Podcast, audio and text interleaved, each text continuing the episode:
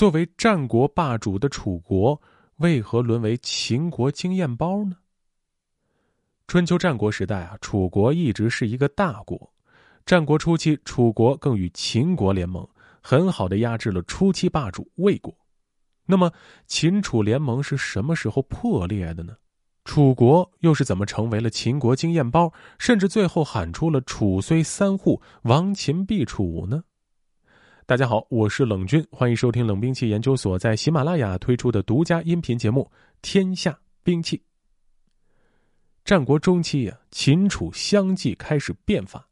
在这个时间段里呢，早期的霸主魏国在桂陵和马陵之战后遭到重创，三晋的势力有所减弱，这便为秦国的东出提供了一个有利的时机。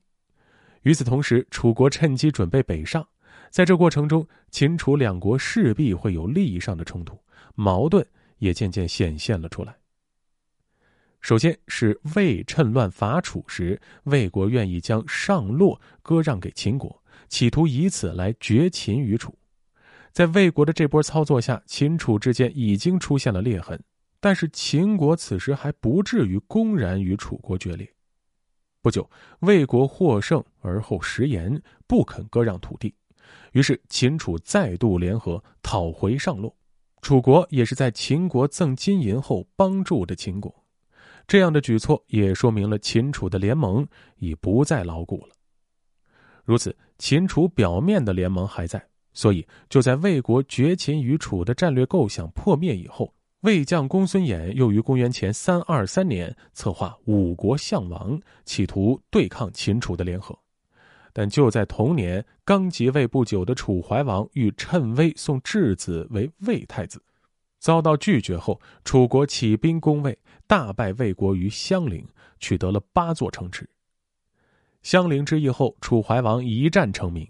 此时的秦国也更不敢与楚决裂，同时也极大的刺激了秦，使得秦明白，要想东出，必须先连横三晋。公元前三二二年，秦惠文王派张仪相魏，排斥力主以魏和于齐楚的魏相国会师，而行以魏和于秦韩而攻齐楚的连横之策。两年后，为行张仪之计，秦假道韩魏进攻齐国，却被齐国击败。张仪的连横之策在魏失败之后被赶回秦国，这也使公孙衍的合纵策略得以开展。公元前三一八年，公孙衍为魏相，合纵之势遂在韩魏赵楚燕五国形成。因楚在五国中势力最强，怀王被推举为纵长。楚国在此时的威望终于达到了战国时代的顶点，但五国联军实际出兵与秦交战的是韩、赵、魏，三国攻到函谷关却被秦反击而失败，公孙衍的合纵之策彻底被秦瓦解，张仪的连横之策得以推行，在这种地缘形势之下，显然对楚齐最为不利。合纵中，楚国虽不热心抗秦，但在这场合纵抗秦运动中，楚国却公然站在了秦国的对立面。秦国对此很是不满，以至于在蓝田之战前，秦人还记恨楚国率诸侯之兵以临加我，欲铲伐我社稷，伐灭我百姓。而秦要攻楚，必须先要有足够的国力，这个机会也终于到了。公元前三一六年，巴蜀两国相攻，各自求援于秦。秦国内部对此有分歧，但最终秦惠王采纳了司马错的意见，吞并了巴蜀。秦惠王采纳张仪以秦、韩与魏之势伐齐楚的策略，将进攻矛头指向楚国。而楚国为了应对秦国的攻势，则选择与齐国结盟，以联合齐国对付韩魏。这样，秦连三晋、齐楚合纵的形势已经形成，双方对峙之紧张，有战争一触即发之势。但秦国要伐楚，则必须设法瓦解齐楚的联盟，从而各个击破。于是，秦惠文王派张仪使楚。张仪来到楚国后，以割商巫六百里地为诱饵，游说楚怀王。后楚怀王自知受骗，怒而发兵。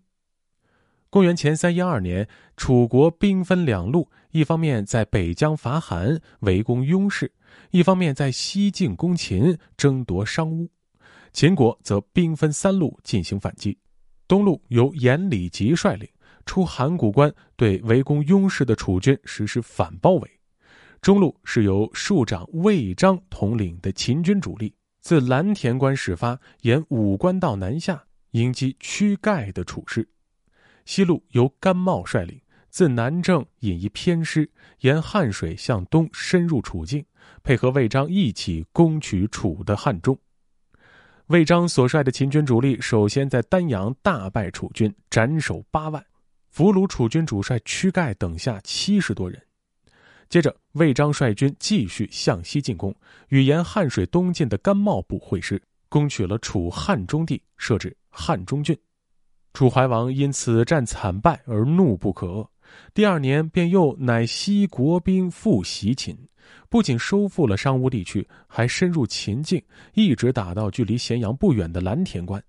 秦国几乎动员了全国的兵力，双方在蓝田对峙年余。见此情形，韩魏乘机伐楚，袭邓。楚师闻讯，当即撤回。魏章追击，会合韩军攻楚，取得上蔡次年，秦进一步夺取了楚的北方重镇昭陵。至此，秦国已将汉中、关中和巴蜀连成一块，而楚国在遭此重创后，外交上陷入孤立，军事也遭到了严重的削弱。此时，秦国如果还对楚国穷追猛打，未必能稳操胜券。于是，秦惠文王遣使至楚，建议以汉中郡的一半换楚黔中郡。楚怀王却言：“愿得张仪，不愿得地。”不料张仪竟然向秦王自请使楚，随后楚怀王以国宾之礼款待了张仪。